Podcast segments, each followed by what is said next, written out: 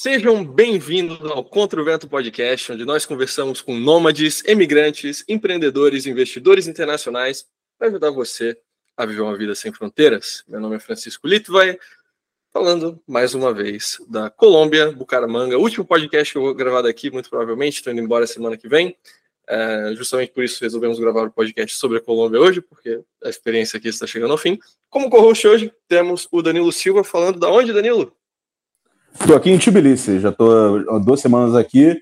Está sendo uma experiência bem exótica, não vou mentir. É, a gente vai falar em breve sobre a Geórgia nos próximos podcasts. Exato, para quem não sabe onde é Tbilisi, é a capital da Geórgia, não o estado dos Estados Unidos, mas o país no Cáucaso.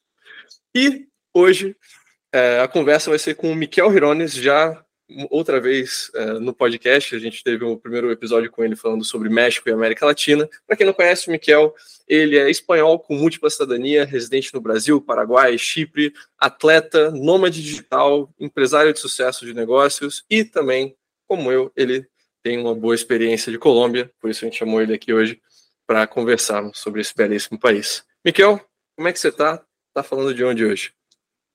Obrigado, obrigado Francisco, Danilo. Hoje estou ligando aqui desde Florianópolis, Brasil.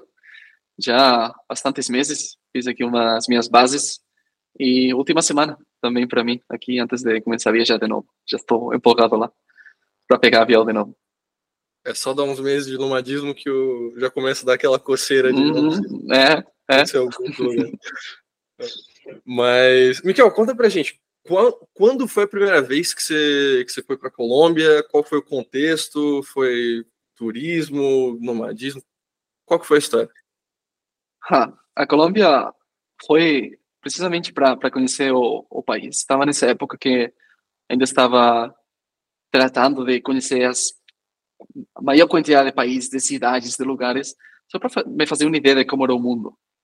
Era nesse momento que ainda estava como, tá, vamos colocar um pouco de luz em tanta escuridade de coisas que eu vi e tudo, mas nunca acreditei nas notícias, nunca acreditei no que eu lia. Eu queria ir lá e realmente vivenciar isso, né? Então aí foi quando eu falei, tá, quero vivenciar, quero colocar cores reais, memórias reais próprias ah, lá da Colômbia. E foi lá por tempo indeterminado, sabia que seria menos de 183 dias, né, para todos os nômades escutando. E aí falei, tá, vamos ver. E comecei por Santa Marta, comecei por parte lá do norte, simplesmente porque adoro a costa. Eu acho que é muito importante todo mundo escutando que seja muito muito claro das coisas que cada um valoriza na vida.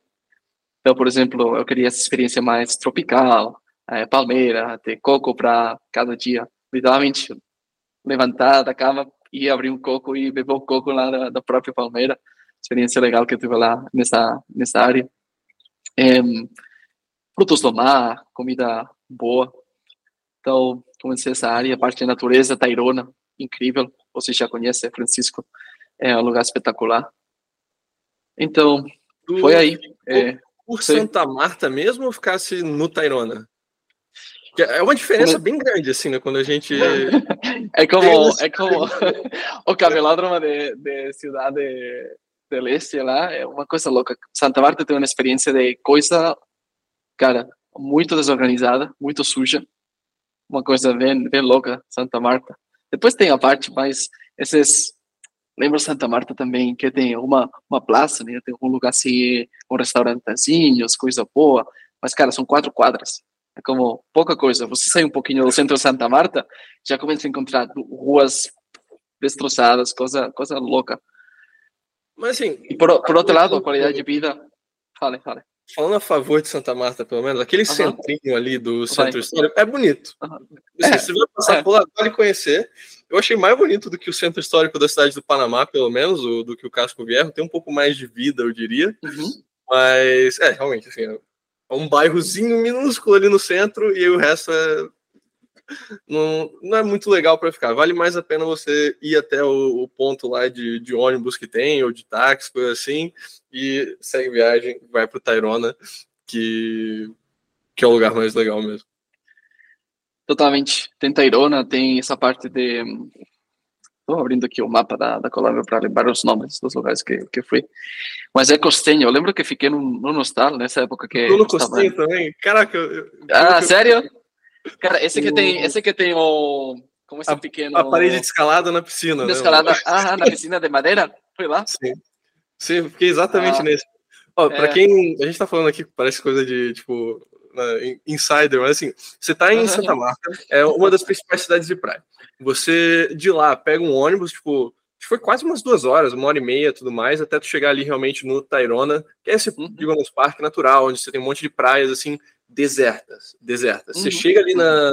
Aquela praia onde tem o Costenho Beach Hostel, que é onde a gente ficou, a praia tem, sei lá, uns quatro, cinco hostels, que aí Uhum. toda noite tem festa em algum dos hostels, então o pessoal que tá no hostel vai aqui, vai aqui, vai aqui, vai aqui, Uhum. sempre tem alguma coisa acontecendo, mas as praias são, assim, vazias, vazias, não tem, não é aquela loucura de, de praia de, sei lá, do Rio de Janeiro, coisa assim que tá, que tá lotado, É, e tu Tá. surfa, tu joga vôlei, tu fica ali, é uma, é uma demografia mais gringa, né? não sei quando você foi, mas quando eu fui, é tipo, sei lá, metade da população dos hotel, dos hostels era olho azul é, e loiro. Bastante, sim. Sim, e se não era gringo dos Estados Unidos, era viajeiro, falaria. Toda essa área é viajeiro argentino, conhecer pessoas de sim, Argentina, México, Estados Unidos, obviamente. Mas sim, muito estrangeiro lá, muito mesmo. Sim, E essa é uma coisa que, que eu até gosto assim da, da Colômbia, que é a diversidade que você tem de tudo. Assim, você tem uma diversidade de climas, tem uma diversidade de experiências, tem diversidade também do tipo de convivência que você vai ter. Porque você vai ali nessas praias, tipo, é um lugar relaxado, cheio de viajantes, de mochileiros, de gente desse tipo. Aí Sim. você vai, lá, para Medellín, você tem uma cidade que é muito mais de nômades, assim, um pouco mais a longo prazo. né? Tem muito, Uhum. muito expatriado vivendo em Medellín. Você vai para Uhum. Bogotá, é uma cidade muito mais que, tipo, os colombianos mesmos vão para lá para estudar, vão lá para trabalhar e tudo mais, é muito mais de né, dos próprios colombianos, digamos, de lá, alta sociedade, coisa assim. É, e você vai para outros lugares que você não encontra gringo nenhum. Né? Aqui em Bucaramanga, onde eu estou ficando, é, se eu conheci, sei lá, cinco gringos nos meus cinco meses aqui, foi muito.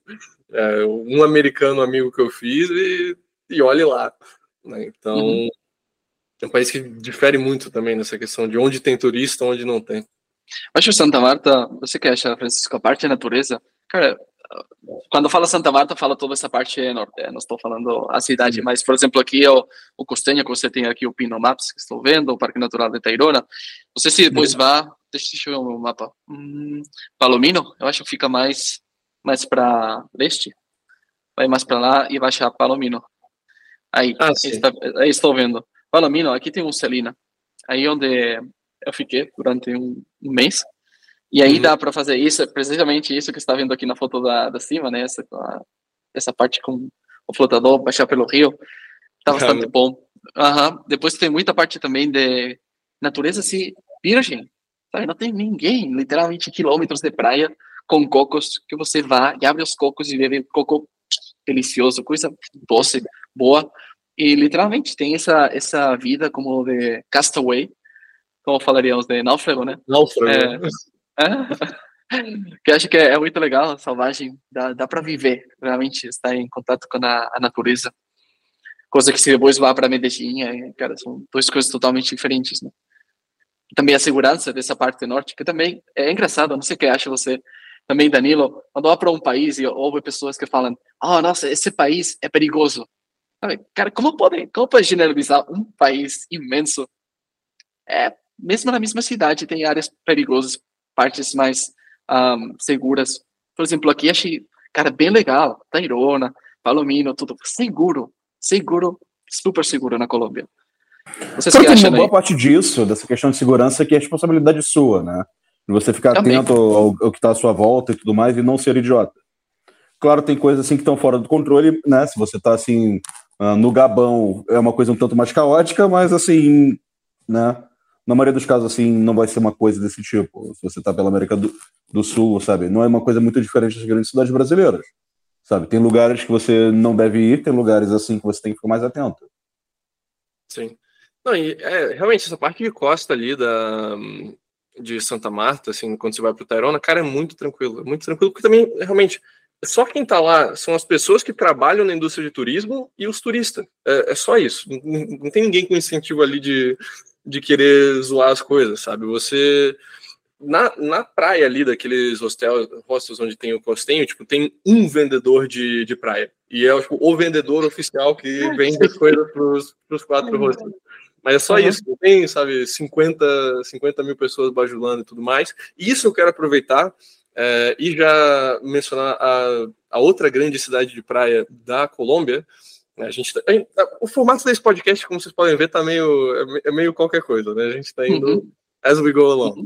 É, mas as duas principais cidades de praia da Colômbia são Cartagena e Santa Marta. Santa Marta, o pessoal né, vai para Tairona tudo mais.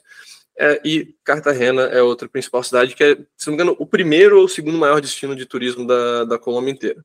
E aqui eu não fui, mas eu não fui justamente pelo tanto de coisa que eu ouvi dessa cidade, de tanto colombianos quanto gringos, que aqui aparentemente a vibe é completamente oposta de que se você caminha na praia, é, sei lá, a cada dois metros tem uma pessoa tentando te fazer uma massagem e cobrar 100 mil pesos por isso, é, tentando te vender algum badulac, tentando te levar para uma viagem, algum esquema, alguma coisa assim.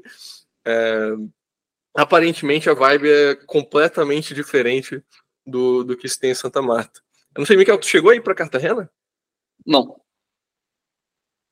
Não cheguei. Pelo, pelo que, pelos relatos. Mas... Uhum, uhum. mas, assim, pelo que eu escutei, a cidade tem uma, um lindo centro histórico, mas é isso. A parte de praia toda é, é caos na terra. É... Armadilha de turista, né? Armadilha de turista, exatamente. Tourist trap da, das maiores. Uhum. É... Sim. Tá, vamos. Aí, aí de Santa Marta, quero ensinar uma coisa. Se você faz o in, aí gosto dessa parte do podcast interativa. Um, tem Minca. Estou vendo aqui embaixo de Santa Marta. Se siga ah. para baixo, encontra Minca. Isso. Vai aí. Cara, incrível. Uma das minhas melhores experiências, não só da Colômbia, desses cinco meses, e a gente agora vai falar mais de Amazonas colombiano, Putumayo, vai falar de, de outras áreas, mas uhum. cara, foi uma das melhores, e falaria, uma das melhores de toda a Latinoamérica, desde já, desde 2019 comecei a viajar, 2020 cheguei aqui nesse continente por primeira vez, já faz três anos e alguma coisa cara, uma das melhores experiências que já teve. É um lugar de, de montanha, eu adoro as montanhas, então é a mesma coisa que eu falo sempre, que você gosta. Uhum. Mas é que eu sou corredor de montanha, faz muito tempo que faço trail, é umas montanhas incríveis para correr, para treinar, se vocês gostam. Um, ar puro, realmente ar bem puro, cachoeiras, é, uma das melhores pôres de sol que você vai achar, arco-íris, achei lá também, fez fotos muito legais é Minca, e fica bem perto da cidade, que é Santa Marta, mas é um oásis. E o bom daqui de, de Minca é que o turismo chegou muito bem e criaram hostels e hotéis muito legais. No sentido que você tem tudo o que você precisa, tem literalmente restaurante de, não fala cinco estrelas, mas três estrelas, coisa boa. Uhum. Uh, o restaurante, vamos falar, above average, para cima da média, que fala, cara, como muito bem, Wi-Fi de 65, 70 megabytes nesse momento, dois anos atrás. Então, agora talvez é ainda melhor. E você pode viver, realmente, fazer calls, velocidade perfeita, a call não trava. Você está vendo as montanhas incríveis, tem piscina climatizada lá com Infinite Pool. Come bem, e, cara, e o preço é preço colombiano. Então, você literalmente pode estar vivendo lá por 800, 900 dólares por mês. Cara, uma coisa que eu acho muito legal de conversar com o Miquel, que ele sempre. Ele é meio desbravador, né? Ele sempre tem uma sugestão, assim, muito, sabe, fora dos guias turísticos. Uhum. Mantém uma tradição espanhola, né? De desbravar, assim, a América Latina. sim, sim. Quanto tempo você ficou em Minca? Um mês. Também? 30 dias. Adorei. O mesmo, o mesmo lugar. Pô, Vamos fazer a, a divisão. Cara. Você ficou cinco meses na, na Colômbia. Quais foram, qual foi a divisão aí? Tá, a divisão foi. Um mês? Ah, aham, o norte, eu acho que foi um mês e uma semana, uma coisa assim. Ah, estou falando de Santa Marta, Tayrona, Palomino, tudo aí. Uhum. Acho que dá um mês e meio, vamos falar. Depois Minca foi outro mês, aí vão 12 e meio. Depois fiquei em Medellín, meio mês. Medellín, okay. Medellín. Depois fiquei na parte de fora de Medellín, Rio Negro, as montanhas de, de lá, outro Sim. mês. Então, aí dá quatro. E depois fiquei em Putumayo, e aí umas semanas, e depois tem semanas soltas de cinco dias aqui, cinco dias lá, entre meias. tudo aí, dá esses cinco meses. Entendi, entendi. Uhum. Ah, legal, pegou um, um, roteiro de viagem, digamos, complementar, porque eu fui um monte de lugar que você não foi e você foi um monte de lugar é. que eu fui. Então... Conte, conte, como foi o seu, mais ou menos aí? Ah, passei por Bogotá também. Você que visitou? Como repartiu o tempo?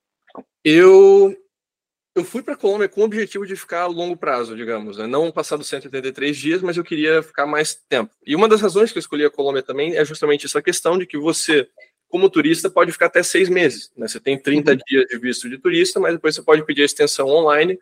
É, vamos falar depois dessa extensão, que foi, um, foi uma desgraça. mas você pode pedir a extensão online, e você fica mais 90 dias. Beleza. Aí a minha ideia era, eu queria pegar uma cidade é, que não fosse Medellín, porque tem muito, muito expatriado, e eu queria pegar um uhum. lugar que fosse ser obrigado a falar espanhol. Assim, não queria estar cercado de gringos, eu queria estar, não, colombianos ao meu redor, para eu melhorar o meu espanhol, chegar num nível conversacional bom. E eu também queria uma cidade que fosse mais segura. Né? Tem, a gente fala a questão de segurança em bairros e tudo mais, mas também tem a questão de que existem cidades mais seguras, existem cidades é, menos seguras. Então eu queria uma cidade relativamente segura e que não fosse assim, Medellín, Bogotá, que fosse um pouco menor para não ter tantos expatriados. Aí eu estava em dúvida entre Cali, uhum. é, Ibagué e Bucaramanga. Eu fiquei entre essas três, mais ou menos. Cali foi a Cali primeira... é tipo a mais perigosa da Colômbia, cara. É, mas, é, mas o, o, bairro que eu, que eu achei estava tava legal e eu tinha recebido algumas recomendações. O Jake Nomada fala muito bem de, de Cali, eu quis ir para lá também. É, então eu comecei a viagem indo para Cali, fiquei uma, uma semana lá. É, só que assim, Cali é quente, cara. É quente. Assim, é, todo dia ventilador na, na frente, uhum. ar-condicionado tudo mais. Então, assim, legal, mas para uma base de mais tempo, eu preferia. Sabe, se vai ser um calor assim, eu quero estar na praia. Eu não quero estar, sabe, longe de.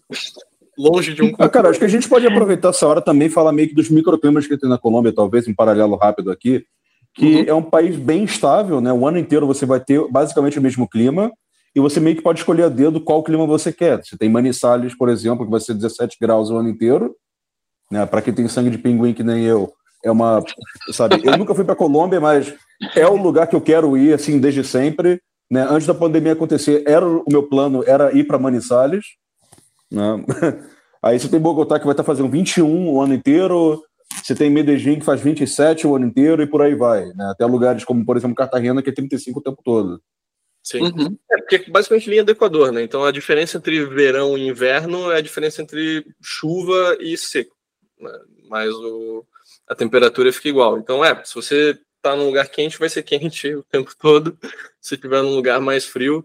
Essa é uma questão muito massa da Colômbia, justamente, essa diversidade, né, cara? Porque você tem deserto, você tem montanhas com neve, você tem vilarejo, você tem cidade grande, você tem floresta amazônica, você tem plantação de café, você tem parte de natureza realmente muito boa. Mas enfim, é, eu cheguei em Cali, fiquei uma semana e meia aqui, foi uma boa experiência, dancei salsa, saí para conhecer, uhum. subi o cerro lá é, Três Cruzes também, que é, que é muito massa. Cali, Cali é uma experiência interessante, mas no final das contas eu acabei me decidindo por Bucaramanga, que é onde eu estou, de onde estou gravando esse podcast aqui. É, e assim, basicamente eu fiquei aqui esse tempo inteiro com a base, digamos, em Bucaramanga e aí saindo para conhecer outras cidades, tipo três dias, quatro dias, fim de semana, fazendo expedições. É, uhum.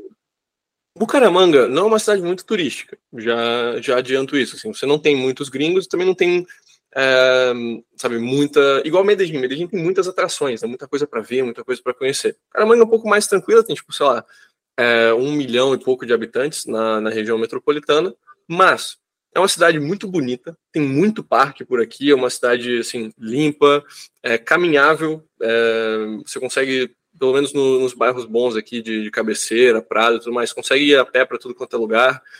É, barata também. Você por perto tem muitos pueblos assim bonitos, muitos vilarejos, muitos vilarejos históricos, é, muita aventura que você pode fazer, tipo parapente, bungee jumping. É, eu tô indo agora, inclusive, nesse final de semana para San Rio, que é tipo meio que a capital desse tipo de esporte aqui na, na Colômbia, para fazer um pouco dessa parte mais aventureira. Então, assim, é uma cidade que nela é legal você viver para ter a sua rotina, digamos, de viver, trabalhar bem com clima bom, qualidade de vida boa, seguro, e aí nos fins de semana tu sai para conhecer as coisas que tem, tem ao redor, basicamente. Essa é mais uhum. a vibe de Bucaramanga. também foi muito boa para nomadismo de combate, né, cara? É, isso foi algo que eu não, Como- estava esperando. Como, como assim, o nomadismo de combate? É, Resumindo. Então, basicamente, eu queria começar jiu-jitsu, queria começar uma arte marcial aqui, eu resolvi Ah, eu encontrei tá. uma academia de jiu-jitsu. E assim, a questão legal de Bucaramanga é que judô tem altíssimo nível. Você tem tipo o treinador olímpico da Colômbia vive aqui em Bucaramanga e tem tipo vários campeões pan-americanos de judô. Tem uma academia de sambo também, que não é tão comum assim né, na, na América do Sul, mas tem. E também tem um grupo de jiu-jitsu. E esses três grupos, eles treinam um com os outros direto. Tipo, toda semana, terça e quinta, a gente vai lá no, lutar com o pessoal de sambo, treinar junto e, sabe, cada um compartilhar as técnicas. É, então, assim, para quem gosta de wrestling, de grappling, tem uma interação muito forte entre as diferentes comunidades é, aqui de Bucaramanga, que é algo assim que você somente descobriria se você viesse aqui e realmente viesse treinar, é, que eu acabei, acabei fazendo. Uhum. Então, isso foi, sim, foi uma experiência muito boa. Pô, É, Aliás, Chico, qual é o microclima aí de eh, Bucaramanga? Seria Não, uns Bucaramanga 25 pra ou seria um pouco mais? Tem, para aqui, para mim é que sim, né, o clima de Bucaramanga é perfeito no que tange a temperatura, porque é aquele clima assim que se você sai para treinar de bermuda e de regata, você não vai ficar com frio. Mas se você sai para, sei lá, almoçar de, de calça e de camisa social, você também não vai estar suando, sabe? É aquele meio termo, 20 e poucos graus, ideal. A única coisa chata é que chove muito. É, tipo, praticamente todo dia tem alguma chuvinha em algum momento. É, mas também todo dia tem sol, não é aquele clima que tipo, sei lá, fica semanas nublado, é, nublado. É tipo chuva, sol, chuva, sol, chuva, sol. Pra quem é de Santa Uhum. Catarina conhece, é, é o clima. É o clima. Cara, Cara, chuva- também choveu chuva todo dia, mesmo. desde que eu cheguei, cara. Já são três semanas de chuva sem parar aqui. Todo dia tem alguma chuva. É isso aí, basicamente. uhum. Bom, uma, um ponto também acho que é importante mencionar para a galera assim, ah, você está indo viajar para a Colômbia, você quer conhecer a Colômbia, que já houveram problemas com alguns dos nossos clientes também que estavam vindo cá como nômade, questão da ida de imigração, você precisa de duas coisas, que algumas vezes não, não se pedem em outros países. Três coisas, na verdade. Você precisa ter uma passagem de volta, você não pode entrar na Colômbia só querendo entrar, é um daqueles países que eles vão pedir o, o ticket de retorno. E aí, se você não tem, ah, compra no Onward Ticket, Onward Travel, alguma coisa assim só para mostrar. É, eles vão pedir a vacina de febre amarela, se você está vindo do Brasil, que é outra coisa que muita gente acaba rodando nessa, tipo, deixa para ver de última hora e aí, sabe, a vacina tem que ter, sei lá, 14 dias, 10 dias você tem que fazer ela antes para ser válida no momento da viagem. É, e três, que é o CheckMig, que é um registro lá no, no site da Colômbia, que você tem que fazer, tipo, Uhum. é um formulário lá de cinco minutos que você tem que, preencher, você tem que preencher ele antes da viagem, e tanto entrando quanto saindo do país. Então são três coisinhas que você tem que fazer antes de entrar para a Colômbia. Não sei se, de onde você estava viajando, se eles chegaram a pedir alguma coisa de febre amarela, ou não. Hum, boa pergunta, não lembro. Não lembro. Acho que não, porque não tinha nesse momento. Eu a Provavelmente não, né? Você lembraria, eu acho. É, sim, não, não, não. Eu lembraria. Não, é mais isso. Eu não, não tinha. Tá, Não. vou deixar assim. Não precisei, não precisei. É, deve ser mais por conta de sei lá, Brasil, países tropicais e tudo mais, que eles têm É. alguma lista de. Sim, de- Paraguai, Paraguai e Panamá são mais chatos, alguns deles, com, com temas de vacina, sim. Sim. Sim, Colômbia como espanhol, se alguém está ouvindo isso desde Espanha, desde, não sei, desde algum lugar da Europa, cara, é muito tranquilo. Por exemplo, você chega lá e é muito fácil, não sei. Acho que a vida, sendo espanhol na Colômbia, é, é muito fácil também. Todo o tema de dating, né, de, de relacionamentos lá, pessoas que conhecem e tal, é como, nossa, você é espanhol, é como que cria muito, muito interesse. E acho também na, na parte de hum, oficial, né, a parte de governo, a parte de trâmites, tudo isso. Cara, eu como espanhol, a gente, não sei, a experiência outros espanhóis lá, a gente deveria perguntar, mas eu fui bem de boa, sabe? Todo mundo era bem servicial, bem portas abertas, bem tudo fácil, sabe? Achei, cara, que é bom recebimento, sabe? Eu relato exatamente a mesma coisa, cara. Como brasileiro, assim, fui muito bem recebido, tanto na parte, digamos, governamental, burocrática, quando precisava ver alguma coisa, quanto, de forma geral, assim, sendo muito bem tratado Uhum. pela, pelas pessoas aqui. Assim, você fala que é brasileiro, o pessoal, ah, É, é uhum. o típico, tipo, ah, Ronaldinho, você sabe sambar. é, tipo Ronaldinho. Ai, cara. Não, é, aqui ser brasileiro tem uma, tem, uhum, tem uma vantagem, com certeza. É. Tem vários países com isso, né, cara? E é sempre um algo a mais você se sentir bem-vindo. Uhum. Isso com certeza faz toda a diferença. Mas, assim, uma coisa que eu queria entender um pouco melhor é que antes de você ir para a Colômbia, a gente tinha uma preocupação muito grande com a questão da escopolamina, né? Uhum. Acabou que isso não foi exatamente um problema na sua experiência, esses seis meses todos, né? Mas, assim, uma coisa que estava bombando o tempo todo, estava, assim, toda a notícia sobre a Colômbia falava sobre isso. Então, é, queria que você comentasse um pouco né, nessas linhas. Uhum. Sim, cara, esse tema, é, é o tema de segurança que você falava antes, que gostei desse comentário que você fez, Danilo, de, cara, segurança é uma coisa pessoal, sabe? Se você não não bebe, sabe? Que vai estar vulnerável a ataques e coisas assim. Um, não vá festas assim, que é muito fácil você ser drogado e tudo lá. Não está com, não sei, conhece alguém num aplicativo, num Tinder aí, e já sem conhecer a pessoa diretamente do aplicativo, leva para o seu apartamento. Cara, são coisas, eu acho, básicas, sabe? De sentido comum. Nunca, nunca vou fazer isso, sabe? E por, por esse motivo, eu nunca tive um problema assim grave de, de nada. Eu falo, nossa, aconteceu isso. Eu acho que essas, essas três regras básicas já solucionam 90% dos problemas que você vai ter de, de drogas, de escopolamina, de isso, sabe? Acabar no show o dia seguinte sem lembrar nada e perdeu a sua a cold wallet de Bitcoin, perdeu as suas contas de banco, seu telefone, a roupa, tudo, né? Essas coisas. Uma, uma introdução, assim, para quem não sabe o que é escopolamina, é, uhum. basicamente é, é, um, é uma flor, uma coisa assim que tem aqui na Colômbia, que eles fazem uma droga, é, é, tipo um Boa Noite Cinderela, no sentido que você põe aquilo ali, a pessoa né, perde a consciência, mas a questão é que enquanto elas estão, é, digamos, inconscientes, se você, se você pede para a pessoa fazer alguma coisa, ela faz. Assim, tem relatos de tipo, ah, me passa aí a tua senha do, do PayPal, me passa aí a tua, a tua seed de, de cripto. E a pessoa, tipo, uh, meio, meio que zumbi vai lá e faz. Tem, tem até relato, tipo, de basicamente a pessoa ajudando os ladrões a botar os móveis, a TV dentro do dentro do, da van para levar e no outro dia, tipo, não, não lembrando de nada. O porteiro falando, tipo, ah, achei que tava tudo bem, porque tu tava ali ajudando os caras e tudo mais. Mas assim, isso é um caso, essa é uma coisa que tinha uma preocupação, tinha, o pessoal do Twitter estava empolvorosa com essa parada aí, porque acho que na época tinha morrido um, um americano e tudo mais de overdose, que botaram escopolamina demais na, nas paradas dele. Isso é o que, assim, a maioria dos casos acontece em Medellín, mas também tem em outras regiões da Colômbia. A questão é, desde que eu estive aqui, eu conversando com as pessoas na Colômbia, cada todo todo caso que eu escutei de escopolamina, se você ouve a história, você fala tipo, porra, cara, tu mereceu. Tu foi muito otário, mas tu foi tipo burro. É, assim, tirando dois exemplos da minha cabeça. Exemplo número um que eu conversei com, com um colega lá. Eles foram para uma alugar lá um Airbnb de praia em, em Cartagena, estavam ficando no final de semana, tudo mais. É, conheceram as, a, as, mulheres lá, trouxeram para casa imediatamente, tipo, sei lá, quatro mulheres, três mulheres da rua que estavam um grupo de amigos, começaram a usar drogas, beber e, e, e usar cocaína, e, cara, tipo, a escopolamina é basicamente um pó, né? Então, assim, confundir com, com cocaína é muito fácil. Então, ok, Erro número um: você trouxe quatro mulheres que não conhece para casa e começou a usar drogas com ela. Beleza. É, caso número dois. O...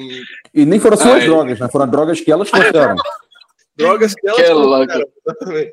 Caso que número louco, dois: os caras de, de festa em Medellín tipo, ah, estavam na balada tudo mais, não conseguiram nada muito na, naquela noite, era tipo, ah, 4 horas da manhã, 3 horas da manhã, eles, não, ah, não, não, não vamos sair de para casa, tipo, sem, sem, sem ter acontecido nada. Vão lá, chamam duas prostitutas da rua e trazem para casa. E, maluco, tu ouve essas histórias assim, é, cara, eu não tenho É difícil sentir simpatia, Você né, mereceu. Uhum. Eu, não, eu não tenho medo disso mais, porque, porra, vocês são tudo, sabe, muito ah, enfim. Sim, é... Sim total. E, e, a é, história que eu, que eu ouvi sobre isso também era parecida a essa última. Era diretamente do aplicativo para casa. A mulher chegou, mas não conhecia ela de nada. O cara foi para o banheiro, não sei, né? dois minutos, volta e a mulher já tinha colocado isso. O cara drogado aparece o dia seguinte, está lá. Não conheço o cara, foi uma história do Twitter, mas é isso, né? O cara fala: Nossa, acordei, a pelado no meu apartamento, a roupa toda, sabe? Havia levado mesmo a minha roupa, sabe? Para, não sei, para dar para outros caras, assim. Tudo estava vazio, sem Bitcoin, Bitcoin Wallet, uh, sem laptop, sem telefone. E quando consegui, com outro laptop, outro telefone, entrar nas minhas contas de banco, já estavam todas zeradas. Uhum. Então... Cara, imagina você ser... Louco.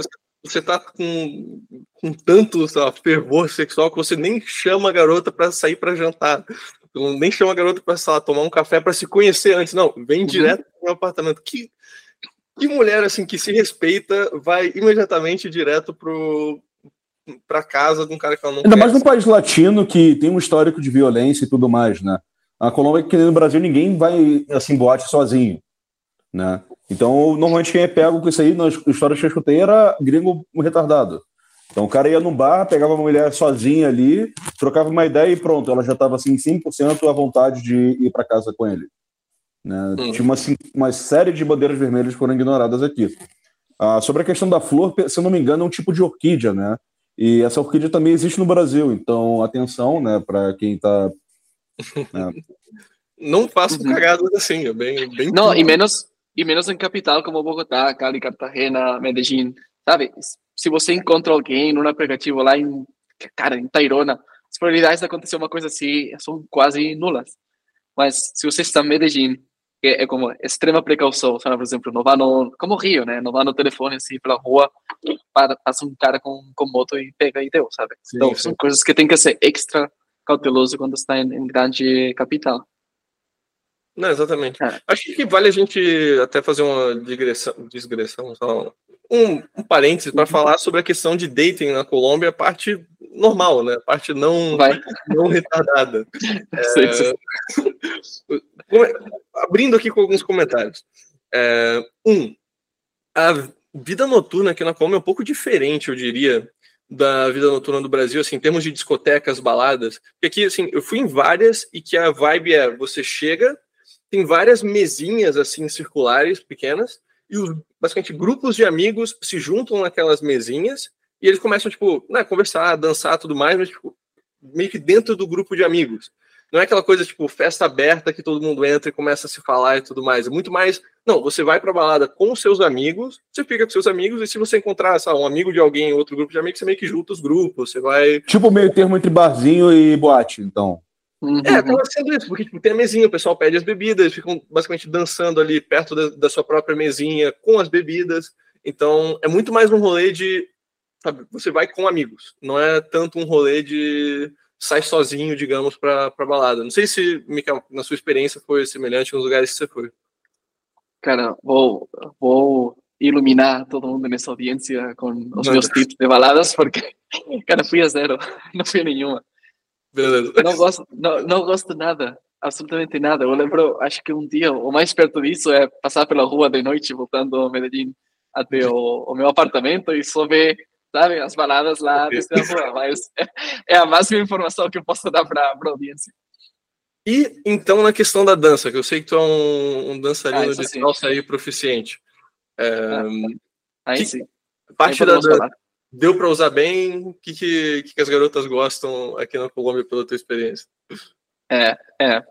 Um, primeiro, a, a, coisa que elas gostam, eu acho que em qualquer país, né? Mas é um, ouvir um acento diferente, um sotaque, sotaque diferente, né? Vas a, a vou falar em espanhol, mas vas a Colômbia e hablas com acento, acento de Espanha, e para elas, sabe, um sotaque espanhol traduzindo, uhum. e, e elas é como, nossa, essa é diferente, sabe? Então, não sei se aconteceu com você, Francisco, de ir lá e ter um sotaque brasileiro e, nossa, sabe? Não, isso. O de fora normalmente dá um, dá um algo a mais, né? Chama um pouco mais atenção. Sim. Uhum. É, foi é, assim para você também? Falando de português, assim, chama. Ela, ela se amarra. Ela se amarra. Eu acho que é uma coisa assim natural, assim, quase qualquer lugar do mundo vai ser uma coisa mais ou menos assim, né? Uhum. Então, essa, essa primeira coisa. Depois, tema de dança. A dança cubana, por exemplo, salsa albínia, que é a que eu danço, que mais, eu vou mais anos dançando, é muito diferente da dança colombiana. Então, dá para pegar algumas coisas, dá para pegar o ritmo, por exemplo, dá para pegar uns passos, algumas figuras, mas não é, não é. É bastante diferente. Eu, por exemplo, peguei classes particulares lá com, com professora de salsa colombiana e mostrou coisas que cara, mesmo dançando anos já faz, é, na, na salsa linha, salsa cubana, roda de casino cubana, é bem diferente. Então, acho legal para conhecer outra dança. Eu falaria, é como, para fazer uma similar aqui com, com línguas, seria como falar espanhol da Espanha e espanhol da Colômbia. Pode pegar muita coisa, mas tem muita outra que, cara, tem que aprender. Você tem que ir lá e aprender. Então, seria essa coisa. Mas, cara, se você sabe dançar, ponto a favor pelo dating, com certeza. Sim, com certeza. Não, e aqui eu gosto muito de dançar, assim. O... É uma coisa que vale mencionar também, né? Da mesma forma que o Brasil, eu diria, ele tem muita produção cultural, assim, de música, da gente ter vários estilos de música que praticamente só se ouve aqui. A Colômbia também tem muito estilo de música diferente, cara. Assim, o... Uhum. É, eles têm salsa, Cali sendo a, a, capital, mas eles também têm muita uhum. rumba. É a parte lá caribenha, especificamente. Eles ouvem muito reggaeton, eles ouvem é, Wagnato também, uhum. dependendo de onde você está. Sim, sim, sim, sim, Um brega uhum. deles aqui, um brega forró, sabe? Uhum. É, é, tem a sanfona e tudo mais. É, tem tem muito uhum. estilo musical por aqui. É, então também é outra coisa, você tem que meio que ver o que você prefere, qual, qual estilo que você, que você busca mais. Né? Não, fora que questão de dança é um pouco mais seguro também, de você aproximar num lugar assim, que você não conhece, né? Que a segurança é um tanto estranha e tudo mais, né? Uhum. Sim, e Cali aí tem muita, muita cultura de dança. E você falou, nossa, Cali é bem quente, verdade, Francisco? Sim. E pensei, cara, não, não, sou, não sou o tempo, né? é, Cali, Cali é quente em todos os sentidos, né, cara? O pessoal que mesmo fala, tipo, caliente é um meio que uma gíria também para um lugar perigoso, é, mas ao mesmo tempo também para um lugar que tem muita mulher bonita, né? é, caliente em, em, realmente todos os sentidos, né? Cali é meio que conhecida uhum. pela, pela beleza das mulheres, pela dança e pelo crime. Então é uhum. meio que a capital dessas uhum. três coisas. Eu disse que todas são coisas muito perigosas. Sim, sim. É, cara, Cali tem uma, uma outra questão, que essa região ali, tanto de Cali quanto do Pacífico colombiano, é onde tem a maior população, a maior porcentagem da população negra. Né? Então, você em Cali vê, vê muita mulher negra, muito, muito muita gente negra de forma geral, ou é, mais pardo, né? mais, mais mestiço. Enquanto em outras regiões da Colômbia talvez não, não tenha tanto. Né? Aqui em Bucaramanga, por exemplo, não tem muita, muita pessoa negra. Você tem aquele. É, aquele fenótipo assim mais digamos espanhol ou mesclado com, com indígena né com, com nativo americano mas não muito uhum. do, do, negro e já encalha é algo que você vê muito mais e aí e aí se você vai para entre Bogotá e Medellín onde que fala Yopal aqui no mapa e faz um pouco de zoom mais para a direita entre Tunja e Yopal tá aqui tem mais para para o norte nordeste daqui do seu mapa direita, tem Tunja. Vem aqui, Sogamoso, Yopal. Na parte direita do mapa. Direita, direita, direita. Direita, direita, direita, direita. Isso, a, a outra direita. Aqui, tem, tem um lugar. Faz um zoom in aí. Ah, cara. Isso, aí. Por aí, tem um lugar bem perto daqui. Não sei se vai ver, mas fala Villa de Leiva. Não estou vendo aqui. Ah, aí, aí estou vendo, aqui. Villa de Leiva. Bora. Bora. Aqui tem muita. Que você que falava de, de negro na outra área. Aqui tem muita pessoa branca, vem muito uma pele branca, um, sabe, um cabelo assim moreno, mas mulher muito muito particular aqui em Vila de Leiva. Foi um lugar que esteve como uma semana, dessas semanas que eu falei estão um pouco espalhadas, uma semana, duas semanas, uma coisa assim.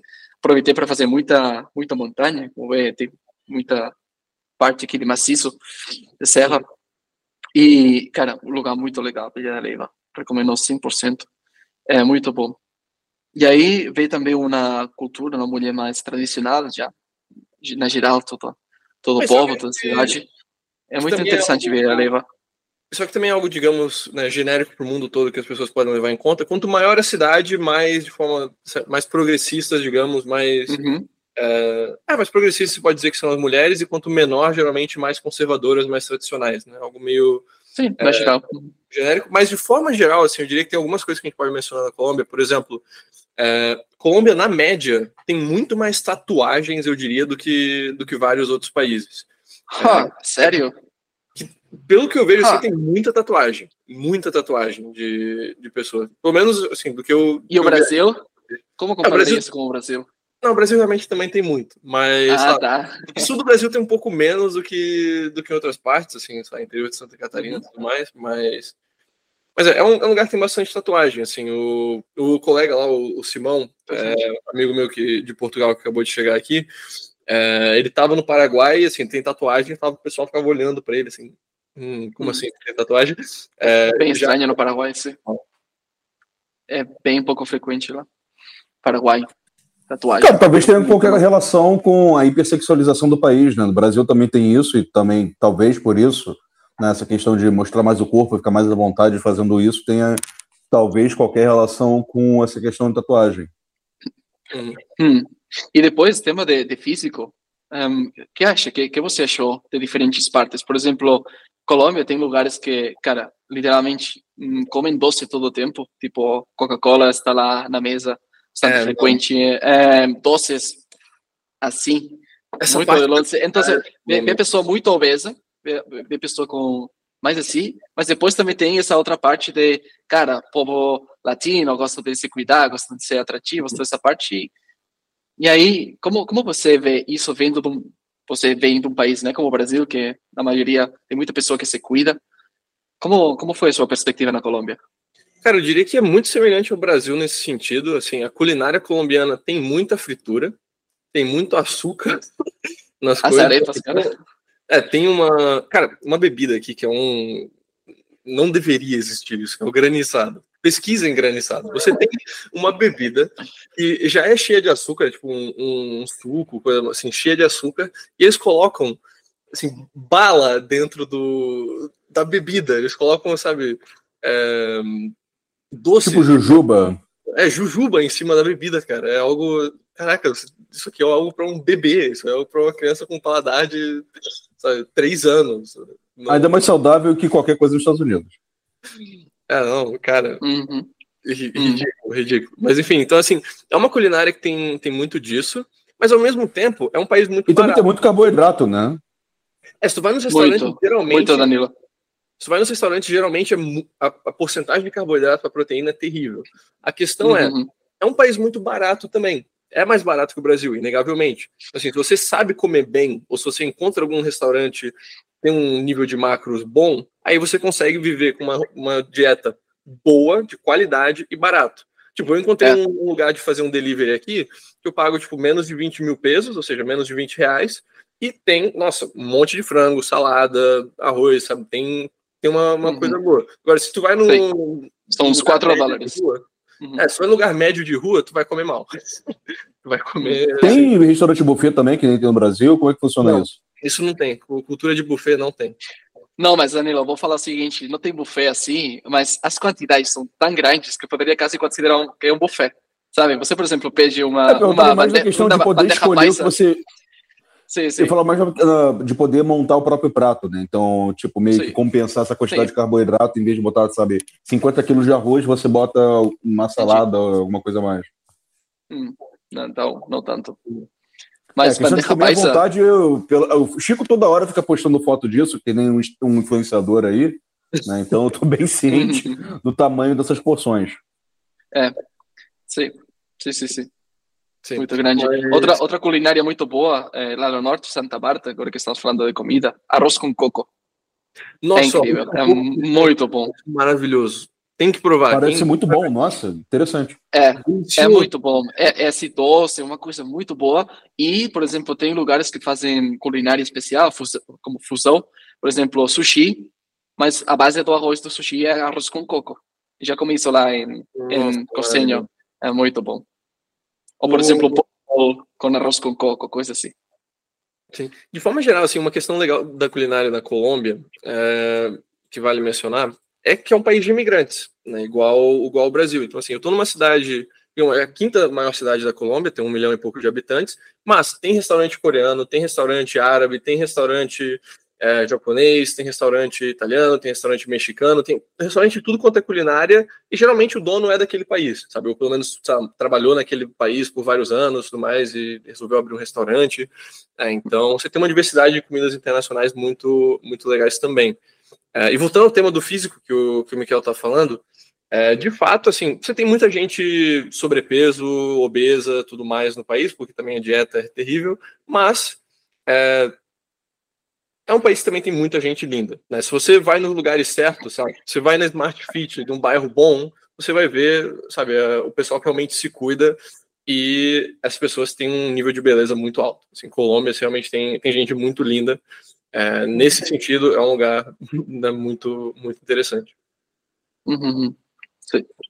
Como foi a sua experiência com as aulas de salsa ou de, de dança que você fez lá? Que via lá os, os do, do influencer.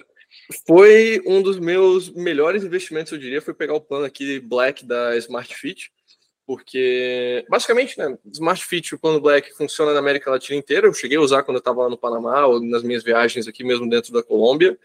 É, são sempre os mesmos aparelhos, então você também consegue manter o progresso na academia muito mais fácil. E tem as aulas de grupo, né? tem vários tipos de aulas de cardio, de é, coisa assim, e tem as aulas de rumba, de dança, que basicamente é uma mistura de tudo quanto é tipo de dança que tem na Colômbia. Então, assim, é reggaeton, tem um pouco de salsa, tem um pouco de cúmbia de vez em quando, tem um pouco de uhum. é, merengue, enfim, sabe? Vai, vai mesclando. Então, é legal porque assim, eu não tinha nada de dança, eu era completamente, sabe, não conseguia fazer nada. Eu não, eu não me tornei um pró em nenhum tipo de dança específica nesse período. Mas agora eu já, assim, já me sinto confortável quando eu tô numa festa a ir junto pra pista para dançar. Porque, sabe, eu tenho já alguma experiência disso, não é aquela coisa que você tá, tipo, ah, só tomando a bebida e fazendo uhum. e, e, e, e de um lado pro outro. Uh, vale mencionar, eu, eu, falaria que a Colômbia é um lugar, como você falou, Francisco, do, do, do preço, né, que é um preço muito muito acessível para, eu acho, quase todo mundo, né, venha você de onde venha. É, dá para fazer muita coisa de aula particular, porque vai aprender muito mais rápido e vai ser uma experiência muito muito boa.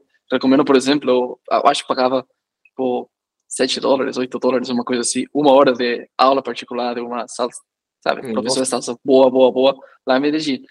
Um, tem para fazer muitas coisas, aula particular. Eu recomendaria todo mundo escutando que vá lá e, e, aproveite, sabe? Tá, claro que pode encontrar uma aula de grupo que seja, que seja um dólar, dois dólares. Mas, cara, pague cinco dólares a mais e, e tem uma coisa especializada para você, para o seu nível, para realmente afinar detalhes, seja o que seja, jiu-jitsu, é, qualquer tipo de luta, qualquer tipo de dança, qualquer disciplina, vai lá e aproveite do mesmo tipo que tem todo o turismo de médico, né? Todo o tratamento que quer fazer, saúde, dentes, sabe? Branquear, seja colocar aqui alguma coisa nos, nos dentes, ter alguma cáries, qualquer coisa, vista. Tem muita coisa para fazer lá na Colômbia, médicos muito bons e o preço de novo, aproveite. E depois tema de aventura, eu falei que é outra coisa. Eu fiz parapente, eu fiz várias coisas de aventura, cara, preço de banana, preço muito, muito bom e dá para fazer todas as coisas que você sempre quis fazer, quero saltar em paracaídas, mas é muito caro, quero fazer isso, mas é muito caro em X país. Cara, vá para Colômbia e aproveita e faz tudo. Tem natureza incrível e os preços dá, dá para fazer tudo e, e, ainda tem orçamento para outras coisas. Não, é Fora que são seis meses, né? Então você tem tempo mais que suficiente para fazer isso tudo. Não, e assim, tudo que envolve serviço de forma geral é muito barato, né? Então, assim, a questão de parapente, eu lembro que quando eu fui ver o preço aqui, cara, metade do preço que tu paga no, no Rio de Janeiro. Não que o Rio de Janeiro seja uma cidade barata, mas ainda assim, cara, metade do preço é uma diferença absurda, pensando que são dois países é, latino-americanos. E questão de serviço de forma geral, assim, faxineira para fazer uma faxina completa aqui da, da minha casa. Tudo bem que eu tô, tô num lugar assim, que é um quarto, um banheiro, cozinha, não é nada muito grande. Mas ainda assim, sabe, uma faxina que levou quase duas horas de trabalho, limpando bem, custou tipo 30 mil pesos, 33 reais. Onde que tu encontra isso no, no Brasil, hum, sabe? Como? 7 dólares. Uhum. 6, é, 7 dólares. Sim. É, não, uhum. ridiculamente barato. Tem... É, tudo é. que envolve serviço é, é muito barato. Cara, é uma coisa, Cara, uma que, eu queria perguntar para vocês, né? Porque imagino que vocês, vocês foram para a Colômbia em momentos bem distintos, né? Eu imagino que o Mikkel foi antes do Petros e você foi agora depois, né? Dessa, dessas eleições. Uh, você, acho que talvez valha assim comentar uh, não sei se deu para pegar alguma diferença da Colômbia que o Mikel experienciou e a que você está experienciando agora, Chico. Boa pergunta. Eu acho que é, daria para eu, eu, ter que voltar e, e ver como se fosse alguma diferença, né? Exato. Acho que uma diferença que estava tendo por um tempo que eles estavam querendo banir o Uber aqui, o, o Petro, mas no fim das contas está funcionando tranquilo. É, ele meio que deu para trás, assim. Teve, um, teve uns protestos uhum. gigantes e aí o pessoal não é, ele, ele deu para trás na, na ideia de banir Uber.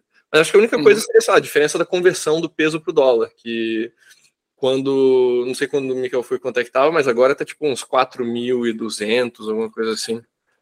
Sim, igual. Muito, muito, tá não, utilizando, ou, ou, ok, mesma coisa. Sim, não, cara, vou, vou, olhar agora aqui no, no Google, quando estava COP e US Dollar, mas não, não é tanta diferença, não. Vou olhar aqui. A questão do câmbio também é uma coisa que eu tinha, eu tinha curiosidade de entender um pouco melhor, porque eu estive na Argentina mais cedo no ano, né, e Assim, você tem que fazer um certo malabarismo, mas o campo fica uma questão assim ridícula. Você consegue, obviamente, a gente já mencionou isso em outros episódios, né? Uh, ter uma vida de uhum. rei pagando, sabe, uh, sabe, é. trocados. Sim. Sim, é, olha, Colômbia... 3.600, 3.600 estava nessa época e hoje está a 4.140, então, aí, aí. O, cara, assim, a questão do, da Colômbia que é mais tranquilo, mais prático, é que não tem o controle cambial. Né? Você não precisa ficar dólar blue, essas coisas assim, você pega direto. É, a Colômbia também, inclusive, tem um, digamos, sistema de fintechs assim, bem desenvolvido para quem é residente, para quem quer fazer pagamento digital, sem taxa, na hora, tudo mais. Eles têm o NEC é, e também tem, tem alguns outros modelos assim de pagamento. Só que você tem que, claro, ter um, alguma cédula local, ter um, ter um registro é, né, no país. Só como turista, tu não, não consegue é, fazer isso. Você consegue também, por exemplo, abrir conta bancária como turista, é possível, se você tem relacionamento, a gente inclusive consegue ajudar com isso, mas, assim, digamos, só como turista, sem nenhuma conexão e tudo mais, a princípio você vai sacar é, dinheiro ou vai, vai pagar no cartão, né, nos diferentes lugares, e, e é isso, né, o padrão, diria. Hum. Dá para dá para falar também sobre agora que fala de banco, bancos e tudo isso como turista, é todo o tema de impostos, né? É, pensar bem se quer passar mais de seis meses na Colômbia, porque depois a situação de impostos Colômbia não não é ah, reconhecida mundialmente pela pela facilidade fiscal e pelas vantagens fiscais. Então, só considera isso, né? Se alguém também Agora quero falar sobre sobre renda, sobre os lugares que você encontrou, cara. Quando eu via no grupo os preços que você encontrou, Francisco, aqui na Colômbia, e, o lugar, e você passava o vídeo e, e embaixo o valor, falei, esse cara está de sacanagem. onde, onde, onde encontrou esse preço, esse lugar? Meu Deus do céu. Então, aí tem que, tem que contar para nós aqui os, os tips, mas que é muito diferente você ir lá e curtir durante cinco meses e meio né, a, a Colômbia uh, de aluguel, nesses lugares que agora o Francisco vai contar como, como achou é, versus comprar e que depois já começa a ter toda a chachice essa de temas de impostos, que depois afetem na sua renda pessoal porque você é considerado residente fiscal, porque tem um, sabe, toda essa coisa burocrática. Uhum. Não, fora que foi barato e já com tudo incluído, né? Então já não tinha dor de cabeça em pagar conta, não tinha que se preocupar com condomínio, sabe, tudo pronto ali, o preço final. É, o, assim, basicamente, vale, vale entrar um pouquinho na questão de impostos na Colômbia, né? É um país que é muito parecido com o Brasil, mas muito parecido quando é questão de impostos. Por quê? É um país que tem um sistema, digamos, de tributação por residência, ou seja, a sua renda mundial deve ser tributada, é, não só a renda local, igual no Paraguai, no Uruguai, enfim. É, é um país que tem um governo que está aumentando impostos, né? desde que o Petro chegou, um monte de imposto já, já subiu. É, mas é um país que também dá para brincar, digamos, tem algumas coisas que você pode fazer.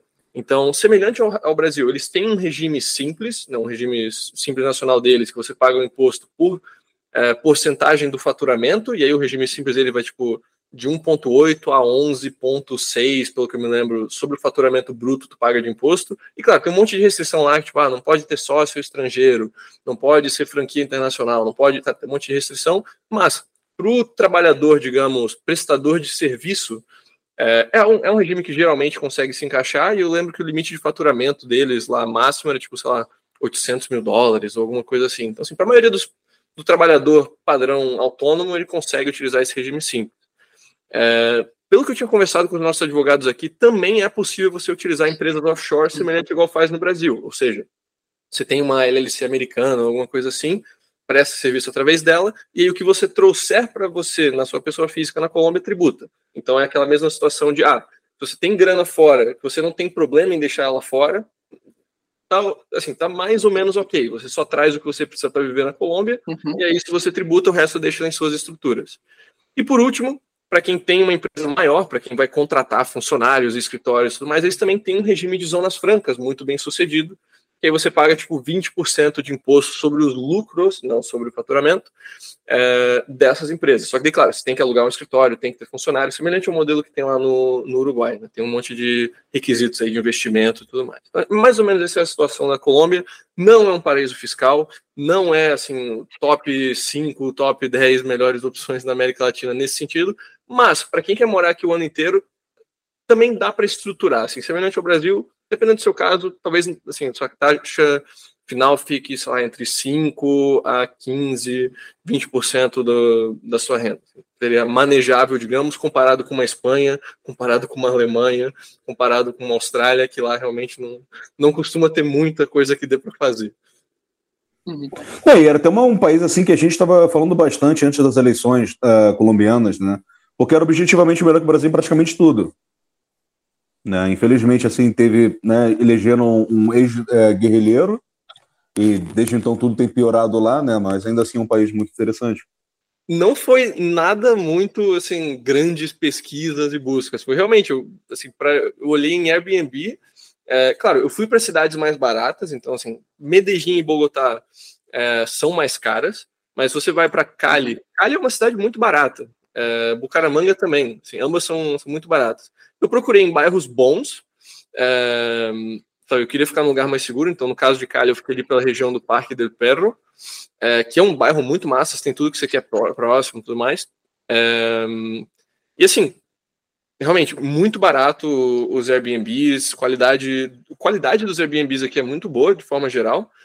É, só no caso de Cali especificamente, o que eu descobri só depois de chegar é que, assim, aquela região do Parque Del Perro tem muita vida noturna.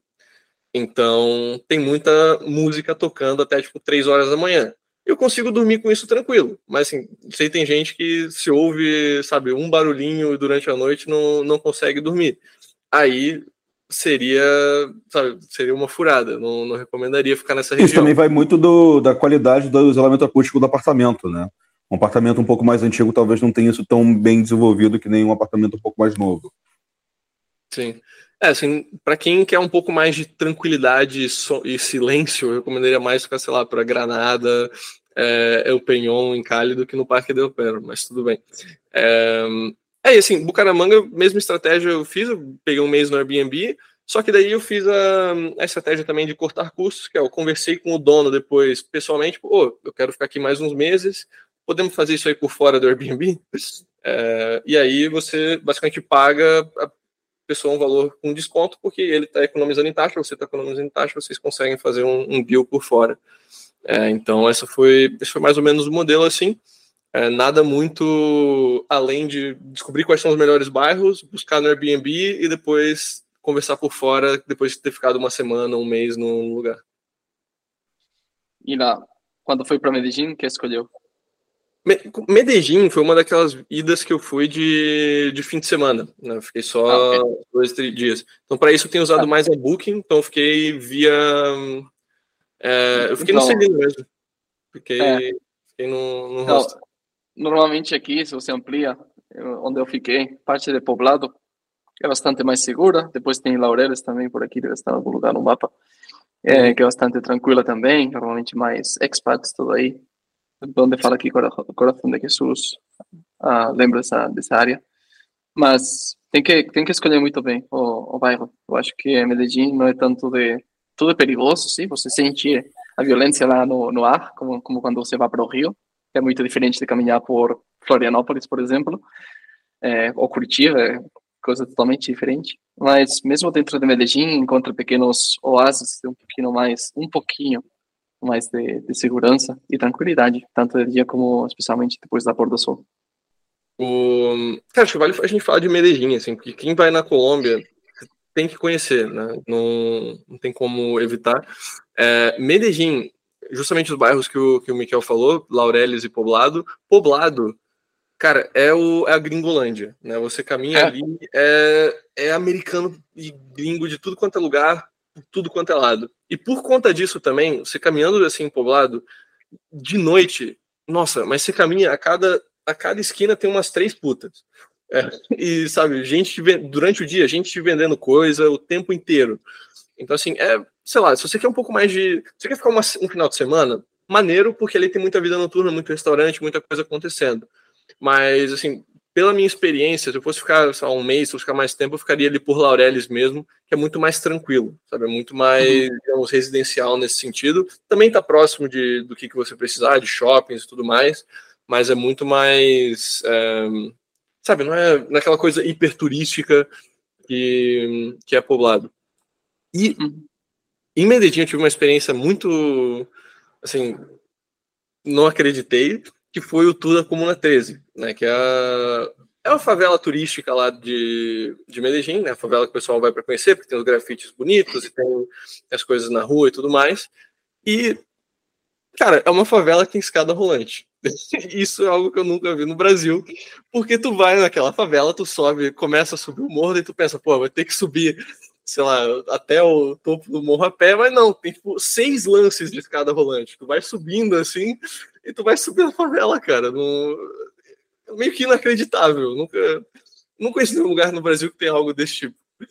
Cara, escada rolante é assim na pedra, assim, no, no chão. É, cara, é, tipo, é super turística a favela. Tu tá caminhando, tem muita loja para tudo quanto é lugar, pessoal vendendo tudo quanto é coisa da Come. Tipo, ah, chá de coca, chá de coca, é, coma as formigas culonas aqui também. É, é completamente turística a parada. Nunca vi, nunca vi algo assim. É, sabe, Meio que um, um Marrocos miniatura. É, é, tipo, não sei a, experiência do Miquel, assim, sei lá, quando eu fui no, no, Rio de Janeiro, ah, vamos no Vidigal, vamos lá pro Morro dos Irmãos, que é uma favela, assim, mais, mais tranquila, mais turística, vai, vai muito gringo, mas ainda assim, tu chega no pé da favela, tu conversa com, com um mototáxi e tudo mais, o mototáxi te leva para cima, no caminho, tu não vai gravar nada, tu vai seguir lá, tipo, tranquilo, tu faz a tua parada, tu vai no bar, alguma coisa assim, mas tu volta. Mas dali não, cara, era o pessoal, tipo, caminhando dentro completamente livre do início ao fim, cheio de gente, escada rolante, lojas, enfim, era algo, sabe, experiência muito diferente de favela do que que eu tive no Brasil. É, tô com a imagem da Celaron aqui na minha cabeça, no caso. É, é mais Celaron. É mais Celaron, só que com uma escada rolante, não uma escada para subir. ah, e os teleféricos, né, cara, também, que isso a gente só... Chegasse a pegar o teleférico, Miquel? Cara, o, o, teleférico da favela também é algo muito engraçado, porque na estação de metrô tem a estação de teleférico junto, e não é algo turístico, é algo literalmente de transporte.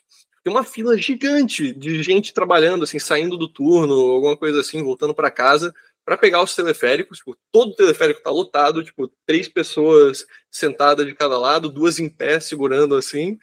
E basicamente, tipo, pensa, o teleférico ele sobe um morro, desce um morro e sobe outro morro de novo.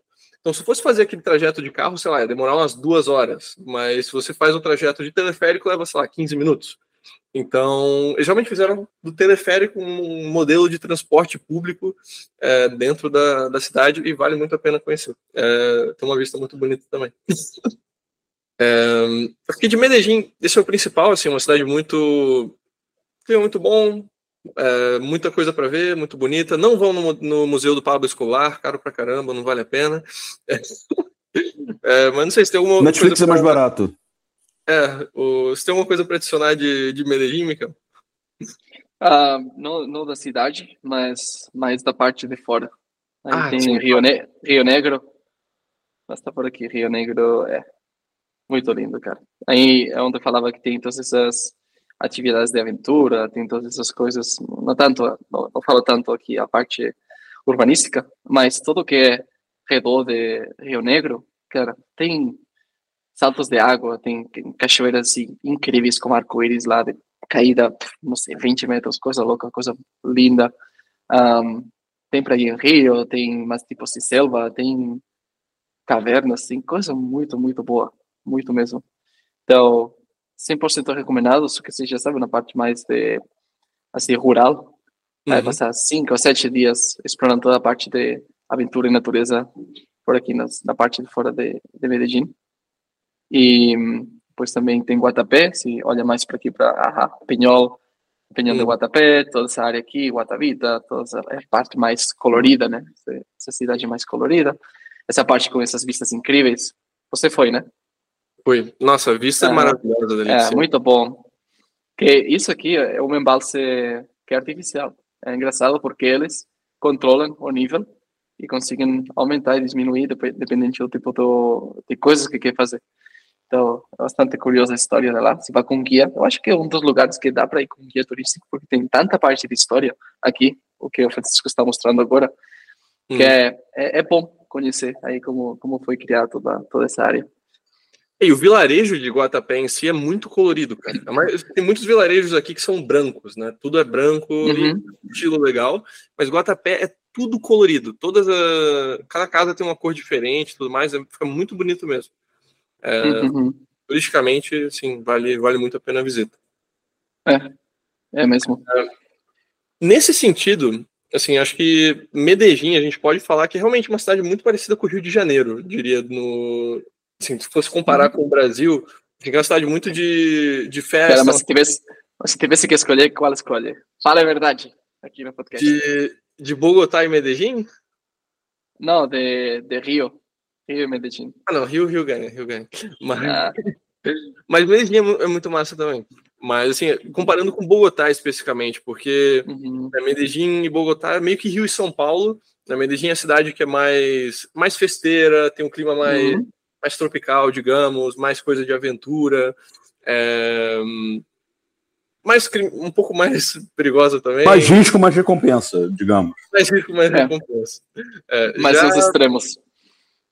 É, e daí a gente também tem Bogotá, que é a capital. É, Miquel, uhum. suas impressões de Bogotá? Um, passei três dias e depois três dias de novo. Realmente, em total, duas visitas, menos de uma semana. Não conheço muito, mas, cara, não é uma cidade que fale, nossa, não é. Sinceramente, é um lugar que teve que passar, peguei, peguei lá um avião, uma coisa, passei um tempo lá também é, umas visitas que eu queria fazer e, e já, mas não uma coisa que falasse, nossa. É o que eu falei, por, por o, o que é a cidade versus o risco, né, que tem ficar, morar ou estar visitando Bogotá, não é um lugar que eu falo, nossa, compensa, sabe? O não é tão segura, não, né? não, não, acho, não acho que é tão grande por o risco que tem. Fala, hum. Danilo. Também não é uma cidade tão segura assim, né? Não, não, não. Precisamente conheço pessoas várias pessoas de Bogotá e todas mencionam a insegurança que elas, tiveram durante a infância, né? Falando, ah, cresci lá em Bogotá 15 anos, 20 anos. E, sabe, uma criança fala, tenho muito trauma, muitos medos de que vem muito de lá. Eu acho também pais que falam, nossa, vamos criar o filho na Colômbia.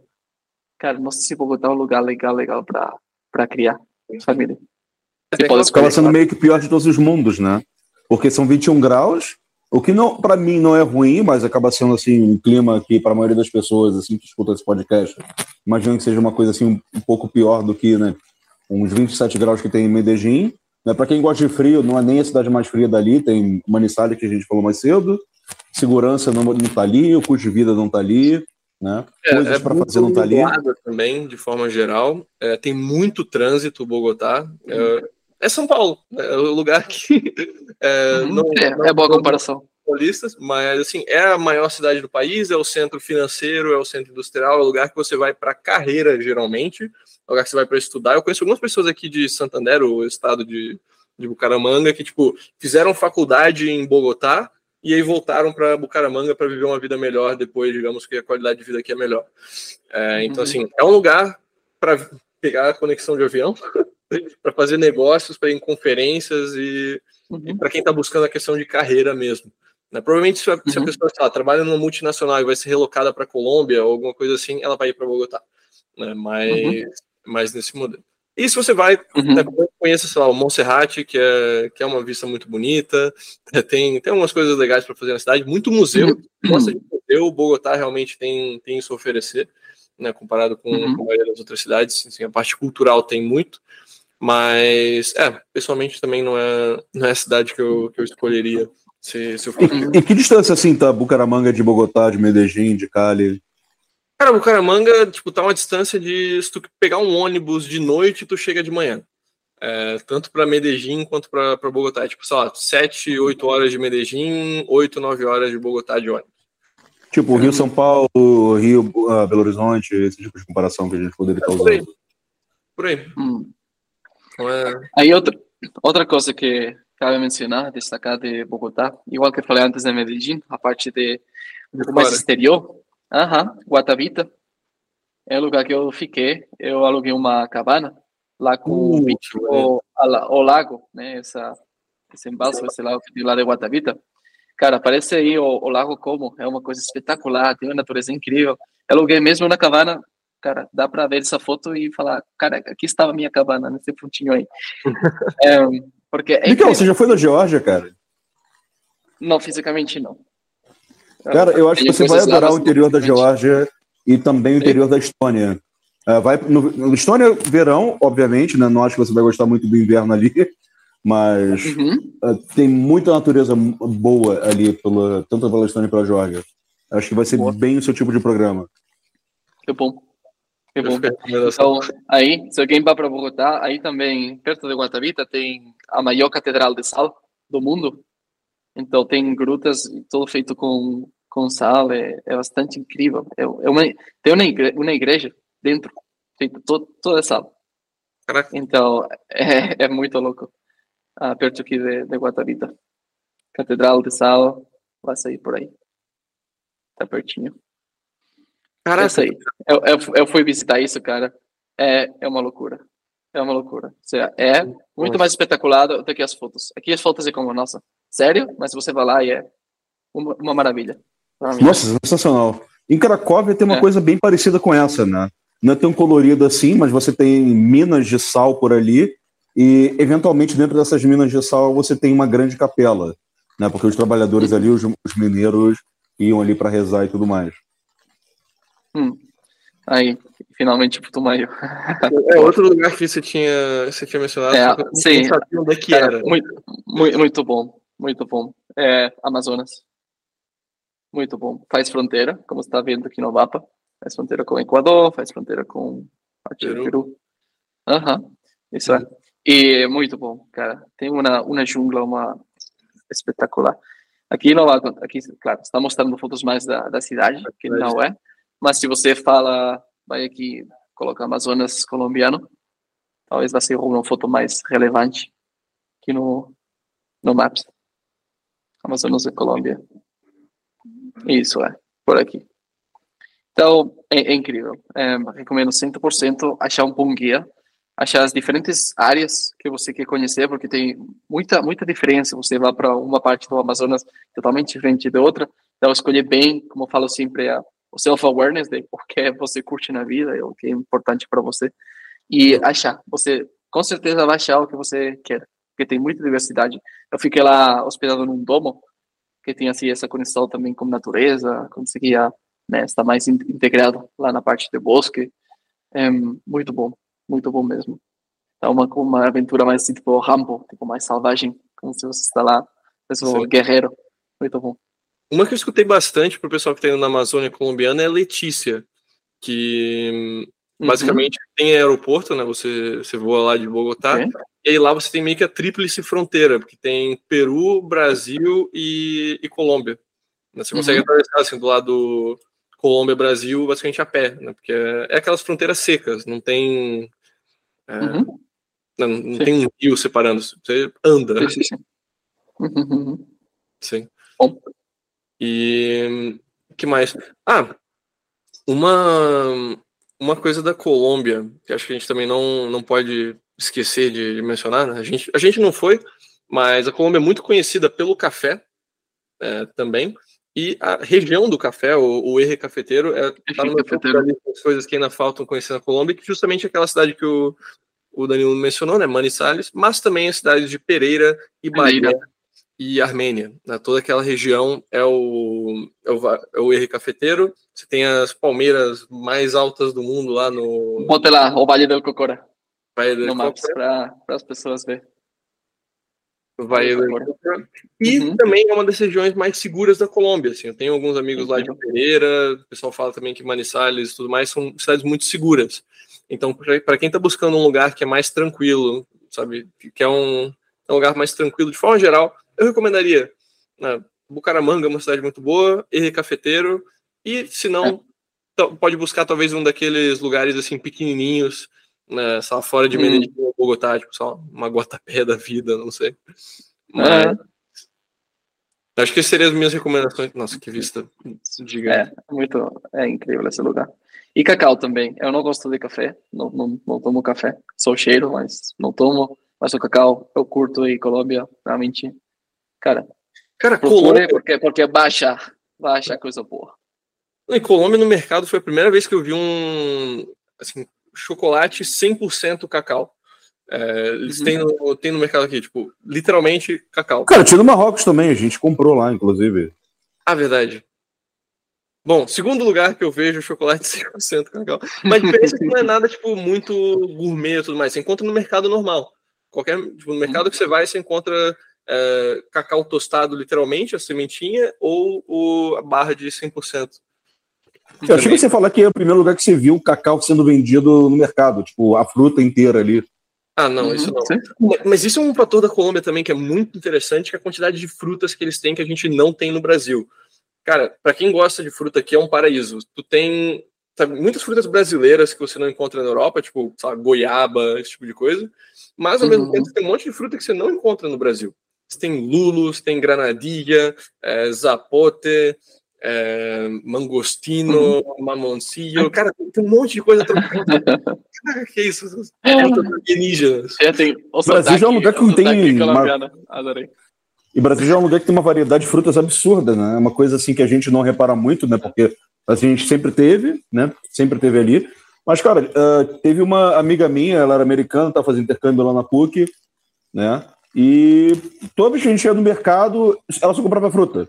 Ela comprava, assim, sei lá, uns 50 quilos de fruta assim no mercado, não comprava mais nada, não comprava um arroz, não comprava nada. E sempre achei aquilo muito estranho, mas assim, quando saí do Brasil, tipo, coisas que são sempre foram básicas para mim e a gente já não achava. Né? Maracujá, por exemplo, sabe? Um tema que eu também não, não queria deixar de abordar nesse podcast é a questão da imigração. Para quem for fazer a mesma ideia que eu tive de, de ficar vários meses na Colômbia, a questão da extensão do visto de turista. Esse hum. é, um, uhum. um tema um pouquinho delicado. É, o visto de turista, né, a princípio, você entra, é, não é igual a Argentina, não é igual ao Paraguai, eles realmente carimbam o seu passaporte. Eles dão 90 dias para você como brasileiro. É, você pode, se quiser ganhar mais 90 dias, né? Você tem 180 dias para ficar na Colômbia por ano como turista. Você pode usar eles como quiser. Se você quiser, sei lá, é, ficou 90 dias na Colômbia, sai para o Panamá e volta, você ganha mais 90 dias, aí você tem os seus 180 dias feitos. Ou se você não quiser sair da Colômbia, você pode pedir a prórroga. Você pode fazer isso no site do governo colombiano. É, e aí, aqui a questão. Eu fui tentar fazer essa parada e eu não conseguia. Dava um erro. Dava um erro de, tipo, Java, runtime, cento e alguma coisa. Assim, não explicava absolutamente nada do que, que era, por que estava dando erro, o que estava acontecendo. Eu, caraca, o que, que, é isso? Eu tentei, perguntei para algumas pessoas, tentei mudar as coisas, tentei botar o site espanhol, tentei fazer tudo que, que eu conseguia e nada, só continuava dando aquele erro. Deu, caraca, eu não vou conseguir fazer minha prova. Meu visto está esperando. Eu vou ter que. Eu estava pensando, Bucaramanga é pertinho da Venezuela. Eu vou fazer uma ida para Venezuela, dar um, dar um pulo lá, eu volto e eu consigo meus 90 dias a mais. Tô, tô, tô suave.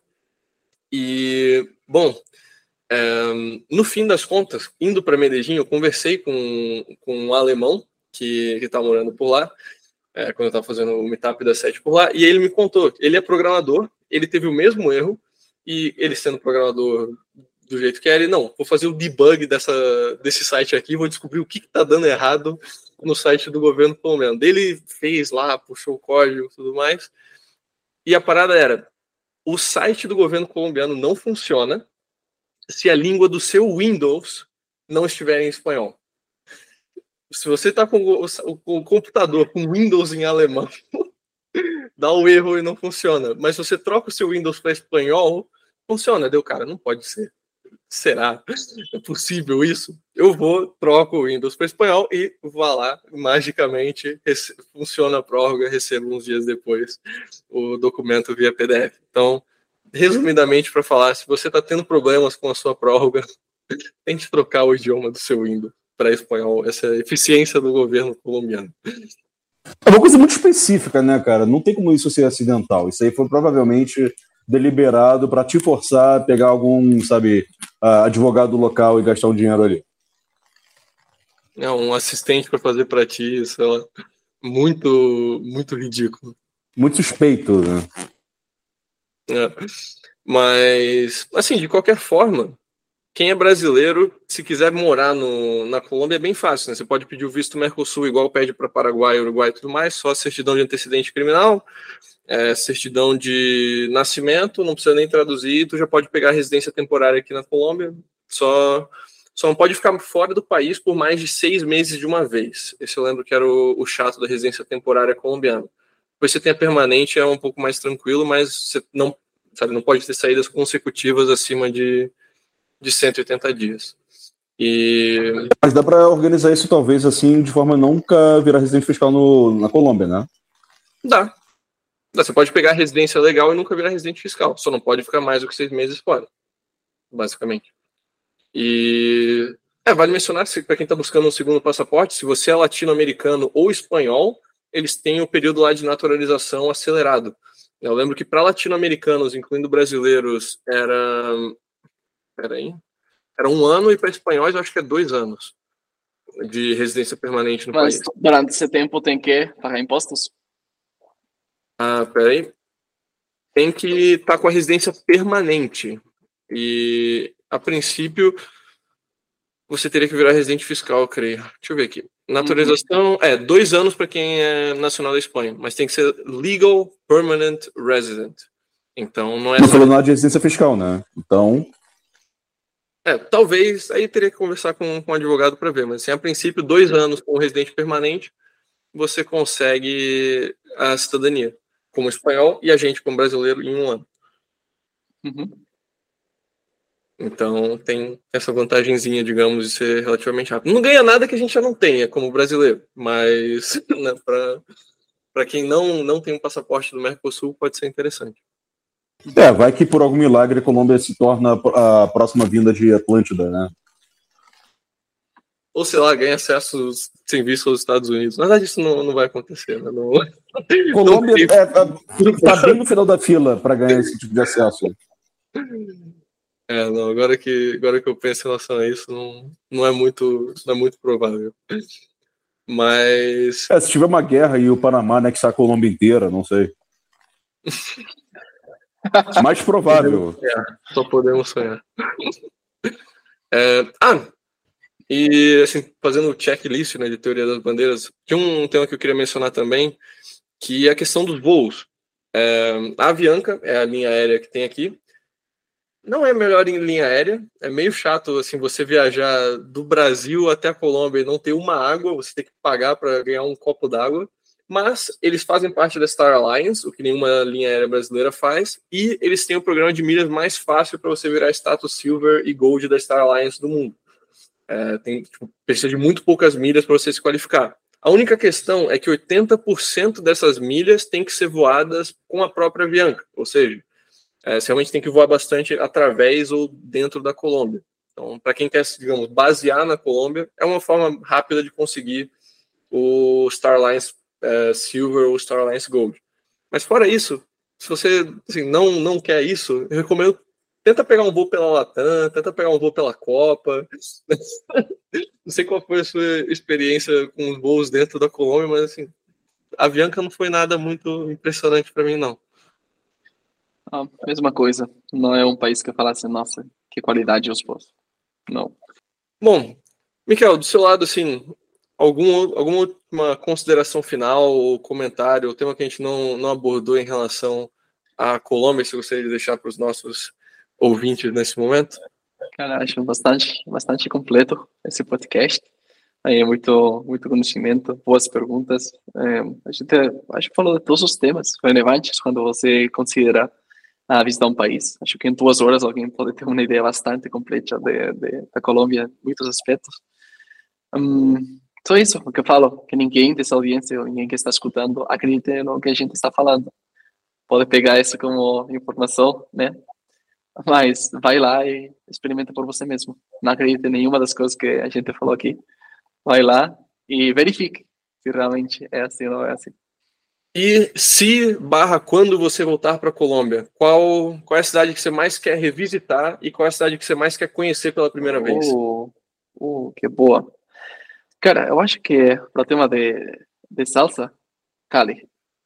Aí realmente e, e, treinar o que eu estou falando, né? Aula particular e pegar os melhores professores e professoras ir para lá e a parte mais de dança é o que fico interessado. E número dois, talvez seria fazer como um eje chocolateiro, na parte mais do chocolate, ver quais são as áreas de Colômbia. Eu, eu adoro cacau, adoro mesmo. E fazer como um roteiro, lá ver quais seriam as paradas que eu deveria fazer para realmente pegar a tradição melhor da melhor qualidade de cacau da Colômbia. Essas duas coisas. Não, perfeito. Você... É, se você gosta de cacau, você tem que passar em São Tomé em algum momento. São Tomé e Príncipe Tomé. também vale a pena demais o cacau de lá. É. Oh. Não, e você, Francisco, repetiria uma coisa? Fazeria alguma coisa nova? É, repetir.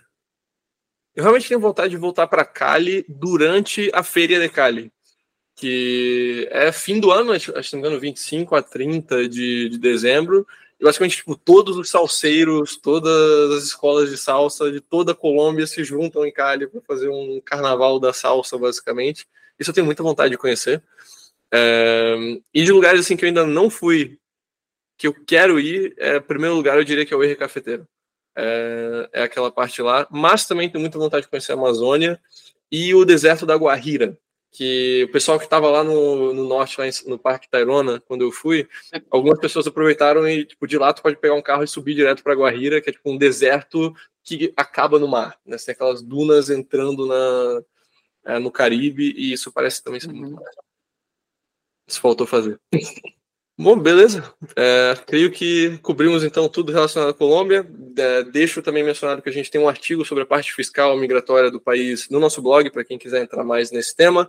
É, e, claro, também temos advogados, colegas, contatos no país, para quem quiser né, fazer qualquer operação dentro desse país. E, bom, eu quero agradecer também, Miquel, muito obrigado pela participação, é, por trazer aí as experiências que né, muito, muito complementares para esse episódio. E a gente se vê em breve em algum outro próximo episódio, ou se não em Floripa, que daqui a pouco eu estou descendo aí também. Isso aí. Obrigado pelo convite. Tchau, tchau. Valeu, um abraço.